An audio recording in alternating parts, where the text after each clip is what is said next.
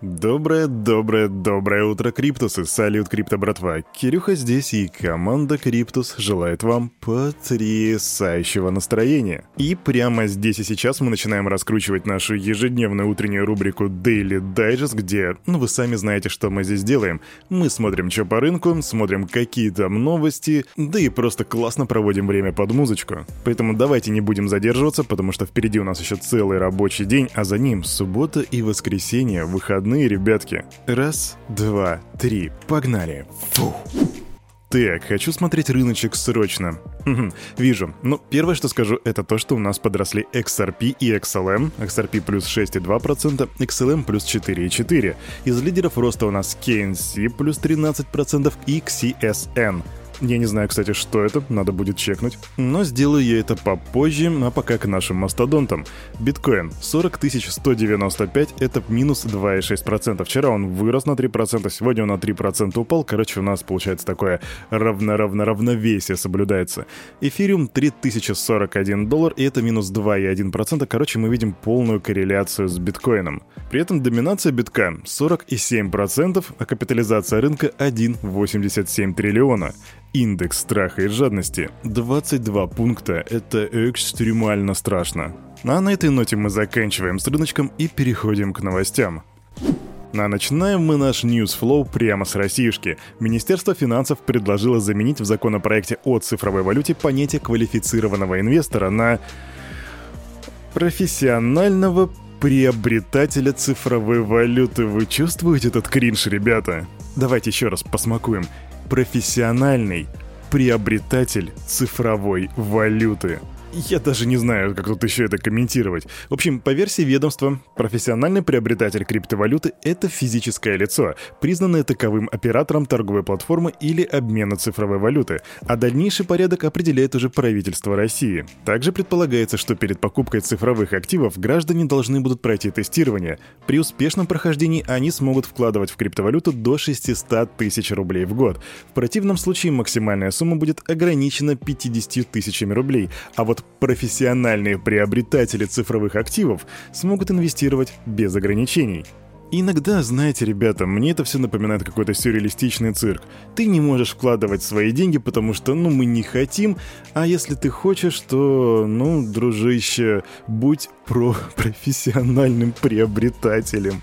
Так, ладно, идем дальше, мне тут просто больше нечего сказать. Нижняя палата парламента Японии большинством голосом одобрила поправки в законодательство, которые ужесточают экономические санкции против России. На сайте парламента, кстати, во время вот этого всего действия шла прямая трансляция. Теперь компании, которые занимаются криптовалютой, не могут работать с лицами, которые находятся под санкциями. Для этого депутаты внесли изменения в закон об иностранной валюте. Эмитент стейблкоина USDC, Circle, вы эту компанию знаете, готовится к подаче заявки на получение лицензии криптовалютного банка в США. Об этом заявил глава компании Джереми Аллер в интервью для Bloomberg. В разговоре с изданием SEO компании не уточнил, когда именно он подаст заявку, отметив лишь, что это произойдет в ближайшем будущем. Он также подчеркнул, что Circle добились значительных успехов в данном направлении. А я напомню, что еще в августе 2021 года Alair сообщил, что Circle станет коммерческим криптовалютным банком с полным резервированием, деятельность которого регулируется в соответствии с требованиями и управлениями рисками ФРС, Министерства финансов США и других инстанций. И мне вот интересно, после того, как они получат эту лицензию, насколько больше их капитализация станет, чем у Tether, да и вообще, станет ли? А тут быстренький апдейтик. Минфин США и ФБР связали взлом Ронин на 615 миллионов долларов, о котором мы уже раза два говорили в рамках Daily Digest, с северокорейской хакерской группировкой, которая называется Lazarus. Также Минфин добавил эфириум адреса хакера в санкционный список, и при этом хакер успел уже отмыть около 14% украденных средств. Знаете, крипто братва, я в последнее время наблюдаю интересную тенденцию, когда крупные компании отказываются принимать пожертвования в виде криптовалюты. Вот совсем недавно Mozilla отказалась это делать, и причина была в том, что э, у биткоина якобы недостаточно экологичности.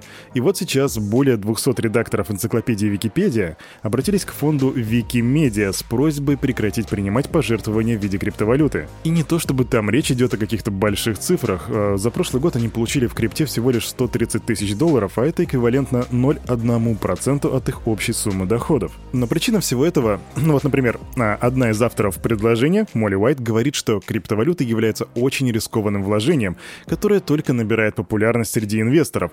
И вот казалось бы, при чем тут это? Но потом она говорит, что биткоин и эфириум — это две наиболее используемых криптовалюты, добыча которых требует огромного количества электроэнергии. И вот посмотрите, высокие риски и неэкологичность. Это две классические мантры. И я даже не знаю, полезно ли компаниям в действительности отказываться от пожертвований, потому что у компании Mozilla, насколько я помню, все не очень хорошо, но тем не менее они отказались. Но команда Криптус будет следить.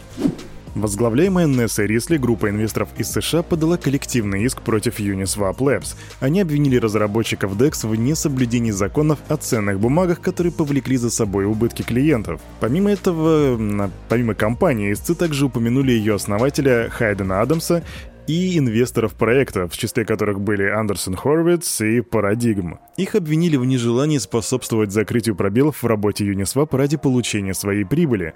По версии истцов, объем, полученный протоколом комиссии, к текущему моменту превышает 1 миллиард долларов.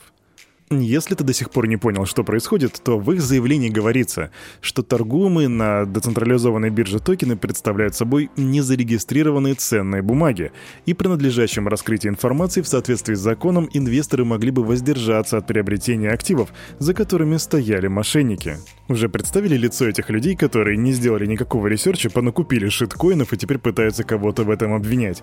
Я уже представляю, как они такие «Я не хочу делать собственный research, я хочу нажимать на кнопку «Swap». Swap ни побольше этого дерьмеца. Помните, крипто братва, всегда делайте собственные research и. Это золотое правило. А тем временем разработчики блокчейна Avalanche, компания Ava Labs, находятся в процессе нового раунда финансирования. Источники из Bloomberg утверждают, что компания привлекает 350 миллионов долларов при оценке в 5,25 миллиарда. Если вдруг ты недавно в крипте не знаешь, что такое Avalanche, Avalanche конкурирует с Эфириумом и Solana. Их проект предлагает высокую скорость транзакций при низких комиссиях, а также инфраструктуру для децентрализованных приложений. И если посмотреть на DApp Radar, то на блокчейне сейчас работают 250 активных приложений. Совсем недавно, крипто братва, я вам рассказывал про чувака, которого зовут Сина Эстави, и который в марте 2021 года купил NFT первого твита Джека Дорси за 2,9 миллиона. А уже на прошлой неделе, ну то бишь вот совсем на прошлой неделе, он выставил его на продажу за 48 миллионов баксов. То есть чувак ни много ни мало, а хотел сделать 16 иксов со своей инвестиции. Так вот, этот аукцион закрылся вчера, и он получил целых 7 предложений. И как вы думаете, сколько же ему удалось поднять? Сколько же иксов удалось сделать Сину Эстави?